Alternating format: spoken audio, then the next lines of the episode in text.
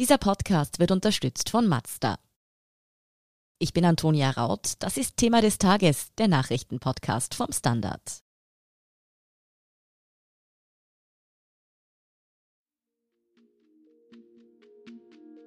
US-Präsident Donald Trump hat 2016 und 2017 nur etwa 750 US-Dollar Steuern an den Bund bezahlt und in den meisten Jahren davor anscheinend sogar gar keine.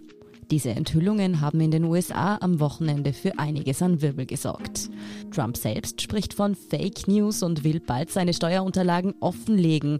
Wieso die Enthüllungen der New York Times einschlagen wie eine Bombe, was für Auswirkungen die Causa auf den Wahlkampf hat und welche skurrilen Details dabei noch über Trump ans Licht kamen, erklärt Manuel Escher vom Standard. Manuel, diese Unterlagen, die die New York Times jetzt veröffentlicht hat, welchen Zeitraum betreffen die denn und was genau geht daraus hervor?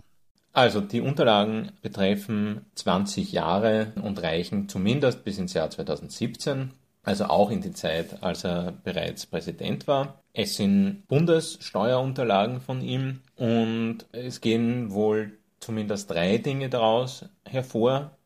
Das erste ist, dass Donald Trump entweder ein wesentlich schlechterer Geschäftsmann ist, als er glauben machen will, oder ein sehr geübter Steuervermeider. Das andere ist die große Schlagzeile, nämlich dass er in den Jahren 2016 und 2017, also als er für die Präsidentschaft kandidiert hat und als er das erste Jahr Präsident war, jeweils im Ausmaß von 750 Dollar Einkommenssteuer an den Bund bezahlt hat und beträchtlich größere Summen an die Regierungen der Philippinen, von Indien und von Panama. Und es scheint auch aus den Unterlagen hervorzugehen, dass ein beträchtlicher finanzieller Druck auf Trump lastet, sowohl was Forderungen der Steuerbehörden betrifft, als auch was die Gelder betrifft, die er mit seinen Unternehmen macht, beziehungsweise vor allem nicht macht.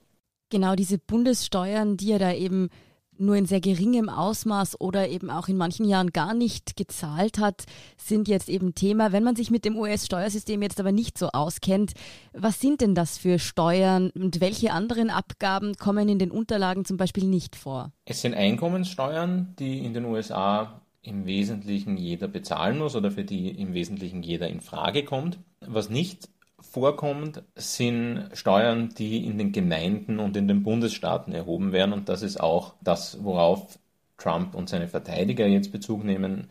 Also es kommt nicht vor, was er an Einkommenssteuern zum Beispiel im Staat New York bezahlt hat, indem er vor seiner jüngsten offiziellen Übersiedlung nach Florida noch gewohnt hat, bezahlt hat. Es kommt nicht vor, was er logischerweise an Umsatzsteuern vielleicht bezahlt hat. Es kommt auch nicht vor, was er an Immobiliensteuern bezahlt hat, was im Fall Trump natürlich schon zu Buche schlagen kann. Und es kommen auch diverse Gemeindeabgaben nicht vor, die er mutmaßlich auch bezahlt haben wird. Jetzt noch einmal zurück zu dieser Bundessteuer. Eben kann man da zumindest sagen, dass Trump im Vergleich mit dem Durchschnittsamerikaner, der Durchschnittsamerikanerin, da sehr wenig Steuern gezahlt hat? Das kann man auf jeden Fall sagen. Der Satz, der im Durchschnitt von jedem Amerikaner und jeder Amerikanerin bezahlt wird, beträgt 12.200 Dollar zuletzt. Wow. Und auch wenn man sich die reichsten Amerikaner ansieht, das hat die New York Times, von der diese Geschichte ja stammt, gemacht, dann geht auch deutlich daraus hervor, dass zwar Steuervermeidung unter Reichen in den USA nicht selten ist, aber die reichsten 0,01 Promille in den USA zahlen immer noch meistens rund 25 Prozent an Einkommenssteuer, also im Durchschnitt rund 25 Prozent an Einkommenssteuer, was sich in den wenigsten Fällen auf 750 Dollar belaufen wird, sondern natürlich auf beträchtlich mehr. Ganz naiv gefragt, wie geht das? Donald Trump ist doch ein millionenschwerer Geschäftsmann. Trump arbeitet vor allem mit angeblichen Verlusten, die er ausweist für seine Unternehmen. Also es funktioniert so, dass er Steuererleichterungen oder Steuerrabatte bekommt, wenn er in seinen Geschäftstätigkeiten Verluste schreibt.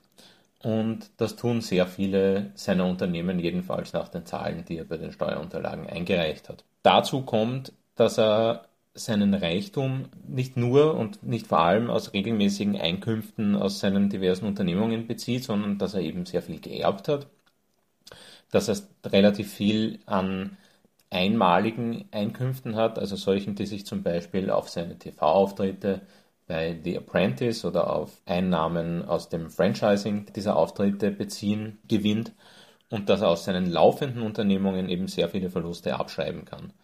Casino-Projekte, die baden gegangen sind, seine Golfkurse schreiben offensichtlich Verluste, auch das Trump Hotel in Washington ist nicht profitabel. Das alles jedenfalls laut den Zahlen, die bei der Steuerbehörde angegeben worden sind. Und ein weiterer Trick, über den man schon vorher Bescheid gewusst hat, im Immobilienbusiness, in dem Trump ja tätig ist, ist die Wertminderung von Immobilien anzugeben. Also sie zuerst teuer zu kaufen und dann in jedem Jahr Verluste durch die Wertminderung, also das, was der Zahn der Zeit mit den Unternehmen anrichtet, geltend zu machen. Das ist im Wesentlichen das, worauf sich Trump in seinen Versuchen, wenige Steuern zu zahlen, beruft. Diese Dokumente, die die New York Times da eben vorgelegt und jetzt veröffentlicht hat, was sagt Trump dazu, beziehungsweise was sagen seine Anwälte? Seine Anwälte sind vor der Veröffentlichung befragt worden von der New York Times. Die geben Auskünfte, die das in Zweifel ziehen sollen, was da veröffentlicht wird, aber zugleich den Zahlen nicht direkt widersprechen. Also im Wesentlichen sagen Vertreter, das ist sehr unvollständig und stimmt in dieser Form nicht. Und Trump selber spricht wesentlich pauschaler vor der Presse von Fake News und macht vor allem, wie schon gesagt, geltend, dass er im Bundesstaat New York sehr viele Steuern bezahlt habe. Was sich anhand dieser Unterlagen aber weder bestätigen lässt noch in Zweifel ziehen lässt. Wie siehst du denn das? Alles in allem riecht das Ganze doch schon ziemlich nach Steuerbetrug, oder? Mir fehlt der Einblick ins US-Steuersystem, um das genau zu sagen. Aber was klar ist, ist, dass die US-Steuerbehörde der Meinung ist, dass das ziemlich nach Steuerbetrug aussieht. Die macht nämlich seit einigen Jahren eine Prüfung seiner Finanzen, auf die sich Trump auch immer wieder berufen hat. Dabei, wenn er sich geweigert hat, die Zahlen öffentlich zu machen, weil er sagt, das geht nicht, während eine Prüfung läuft. Das stimmt zwar nicht, aber der wahre Kern dieser Geschichte ist, dass diese Prüfung im Gange ist. Da geht es im Wesentlichen um 73 Millionen Dollar, die er an Verlusten aus einer Unternehmung in Atlantic City in Form von Rabatten geltend gemacht hat auf Einnahmen aus seiner TV-Sendung The Apprentice, wo die Steuerbehörde davon ausgeht, dass diese Rabatte nicht rechtlich gedeckt waren und wo sie das Geld von ihm zurückfordern will. Und darüber hinaus gibt es auch noch Schulden in Höhe von mehr als 100 Millionen Dollar, die die Steuerbehörde ohnehin bei ihm noch einzutreiben hat in den nächsten Jahren. Da hat er Fristen bekommen, die noch gelten, also wo er tatsächlich noch nicht hätte zahlen müssen, die aber in den nächsten Jahren eben fällig werden und für die er auch persönlich haftet. Gerade bei dieser TV-Show gab es doch auch irgendwie skurrile Details und zum Beispiel sehr teure Haarpflegeprodukte, oder? Richtig, Trump arbeitet auch stark mit Abschreibungen. Es gibt die Geschichte, dass es eben 70.000 Dollar für seine Haarpflege und für sonstige Aufwendungen im Bereich seiner Erscheinung gibt, die, äh, die fällig geworden sind, die im Normalfall eher als persönliche Ausgaben als als geschäftliche Ausgaben zu sehen wären, sagen Steuerrechtler. Es gibt auch Abschreibungen, die Trump für Beratungsdienste tätig gemacht hat, die offensichtlich seine Tochter Ivanka geleistet hat, so wie man das auch aus kleineren Firmenunternehmen manchmal kennt, dass die Kinder dann bei den Eltern eingestellt sind. In seinem Fall trägt das nicht nur dazu bei, die Kinder einzustellen, sondern auch dazu, dass er Dinge von der Steuer abschreiben kann. Manuel, diese ganzen Steuererklärungsfragen rund um Trump, sind natürlich immer brisant, wenn es um den US-Präsidenten geht, aber gerade jetzt im Wahlkampf ist es natürlich noch einmal ein ganz anderes heißes Thema. Wie siehst du das? Könnten Trump diese neuen Erkenntnisse gefährlich werden? Trump glaubt jedenfalls, dass das für ihn unangenehm sein kann. Das kann man daraus ableiten, dass er seine Steuerunterlagen immerhin seit Jahren geheim hält und nicht veröffentlicht. Das, was jetzt bekannt geworden ist, scheint mir für ihn nicht extrem brisant zu sein. Und zwar deswegen, weil es in ein Narrativ spielt, mit dem er gerne arbeitet, nämlich dass er ein kluger Geschäftsmann ist, der weiß, wie er das System austricksen kann und der das auch für die amerikanischen Bürgerinnen und Bürger machen will. Und da gibt es sicher die einen oder anderen aus seiner Wählerschaft, die sich davon angezogen fühlen, dass er es schafft, auch als Millionär oder in seiner Selbstbezeichnung als Milliardär nicht mehr als diese 750 Dollar an Steuern bezahlt hat. Und dann gibt es sicherlich auch viele Amerikanerinnen und Amerikaner, die sagen, sie zahlen selber viel mehr. Und das ist eine Ungerechtigkeit, aber das ist wahrscheinlich eher der Wählerkreis, der ohnehin zu seinen Gegnern neigt. Das heißt aber, in Trumps Wählerschaft gibt es tatsächlich Leute, die sagen, wow, wir hätten gern einen Präsidenten, der vor seinem eigenen Staat Steuern in Sicherheit bringt, unter Anführungszeichen. Es gibt sicher Leute, die sagen, sie hätten gerne einen finanziell klug agierenden Präsidenten, der auf Wegen, ob sie jetzt moralisch gedeckt sein sollten oder nicht, das Beste für sich rausholt und in Erweiterung dieses Denkens für den Staat. Auch wenn das natürlich gerade dann, wenn es um Gelder geht, die dem Staat eben nicht zugutekommen, ein Druckschluss sein kann. Allerdings gibt es auch Dinge in diesen Enthüllungen, die Trump gefährlich werden könnten, nämlich dann, wenn deutlicher wird, wie viele Verluste er mit seinen Unternehmen tatsächlich geschrieben hat und wenn deutlicher wird, dass in den nächsten Jahren wahrscheinlich Haftungen in Höhe von mehreren hundert Millionen auf ihn zukommen könnten. Das schaut dann natürlich nicht mehr so aus, als wäre er ein besonders kluger Geschäftsmann. In den USA wurden ja in der Vergangenheit schon viele einst große Geschäftsleute, aber auch Kriminelle wie zum Beispiel Al Capone wegen Steuerdelikten drangekriegt. Könnte das Trump nach oder während seiner Präsidentschaft auch noch blühen? Während seiner Präsidentschaft ist es sehr unwahrscheinlich, weil Präsident Trump und viel wichtiger die Justizbehörden unter seiner erweiterten Aufsicht davon ausgehen, dass ein amtierender Präsident nicht strafrechtlich belangt werden kann. Das ist zwar rechtlich umstritten, aber solange die Justizbehörden dieser Meinung anhängen, trägt es dazu bei, dass er, solange er amtiert, wenig zu befürchten hat. Nach seiner Amtszeit sieht die Sache anders aus und da kann es durchaus für ihn ungemütlich werden. Allerdings nicht nur wegen den Steuerdingen, sondern auch wegen vielen anderen Fragen, die sich auf seine Amtsführung beziehen. Ihm ist ja im Zuge seines Amtsenthebungsverfahrens Amtsmissbrauch vorgeworfen worden. Das ist ein Vorwurf, der nicht schlagend werden kann, laut Sicht der Trump-Regierung, während er amtiert, der aber durchaus im Nachhinein verfolgt werden kann. Und auch im Report von Sonderermittler Robert Mueller gibt es einige Dinge äh, in Bezug auf seine Regierungsführung und auch auf mögliche Absprachen mit Russland, die genauer untersucht werden könnten, noch einmal nach seiner Amtszeit und die dann durchaus auch rechtlich relevant werden können. Auch abseits der Steuerkausa rund um den Präsidenten ist in den USA am Wochenende einiges passiert. Trump hat nämlich eine neue Höchstrichterin nominiert. Was hat es denn damit auf sich? Ja, also zur Erinnerung, es ist ja am vergangenen Wochenende, also vor ungefähr zehn Tagen, die bisherige Höchstrichterin Ruth Bader Ginsburg gestorben.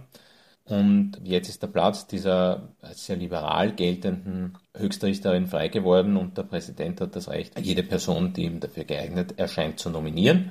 Und die muss anschließend der Senat bestätigen. Präsident Trump hat sich von einer langen Liste, die er schon oft präsentiert hat und die er seit langem führt, entschieden für Amy Coney Barrett, eine 48-jährige Juristin und Jus-Professorin und Richterin, die als sehr verlässlich konservativ gilt und die auch Mitglied einer äußerst konservativen katholischen Vereinigung ist und von deren Bestellung er sich erwartet, dass er im Wahlkampf zusätzliche Unterstützung von konservativen und religiös konservativen Wählerkreisen bekommt, die vielleicht ansonsten von seiner persönlichen Art und von der Art seiner Amts- und Lebensführung etwas abgeschreckt werden.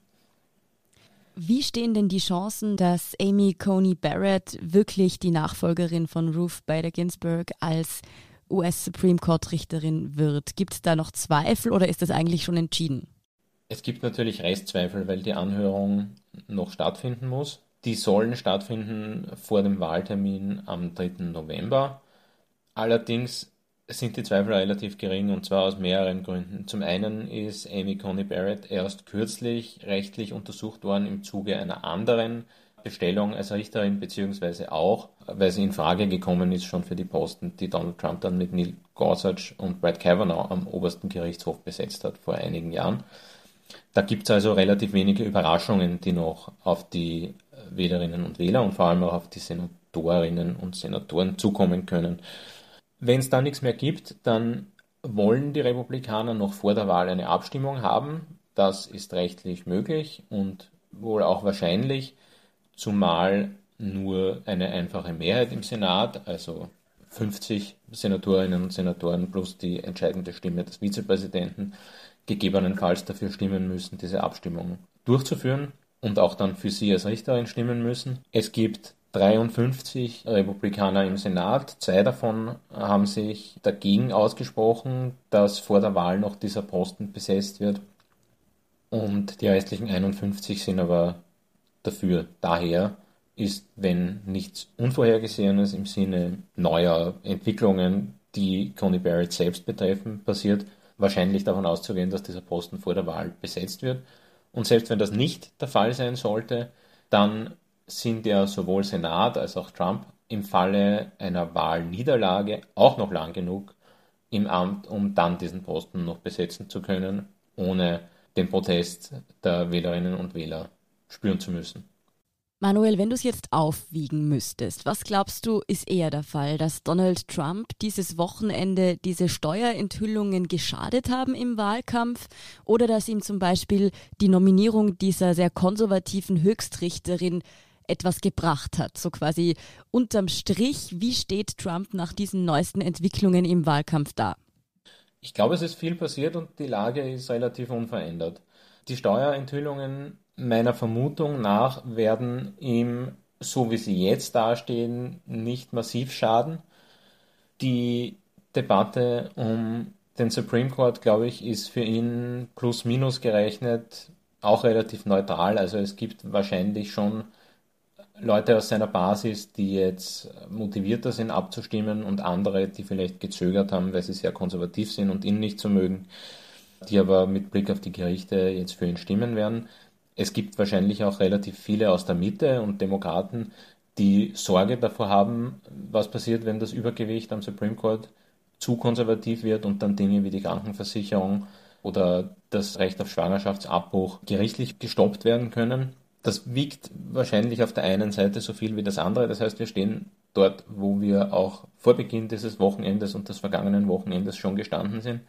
Joe Biden hat derzeit einen Vorsprung zwischen 7 und 8 Prozent landesweit. Er hat einen Vorsprung in den meisten Swing States, wenn auch einen knapperen.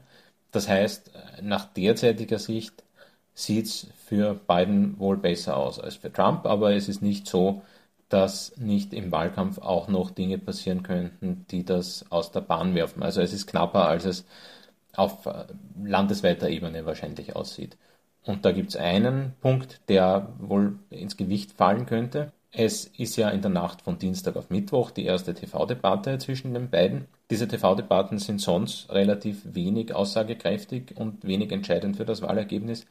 Diesmal könnte es aber anders sein, weil vor allem Biden ja sehr, sehr, sehr wenig in der Öffentlichkeit aufgetreten ist und viele ihn das erste Mal seit langem live sehen werden. Und von einem guten Auftritt vielleicht zusätzlich überzeugen lassen, aber vor allem besteht für ihn das Risiko, dass er mit einem schlechten Auftritt den Ruf eines kompetenten Trump-Gegners verspielen könnte. Und das ist nicht ausgeschlossen, weil er in anderen TV-Diskussionen in der demokratischen Vorwahl ja auch nicht gut aufgetreten ist.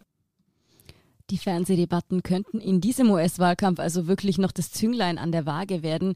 Vielen Dank, Manuel Escher, für diese Einschätzung. Sehr gern. Wir sind gleich zurück.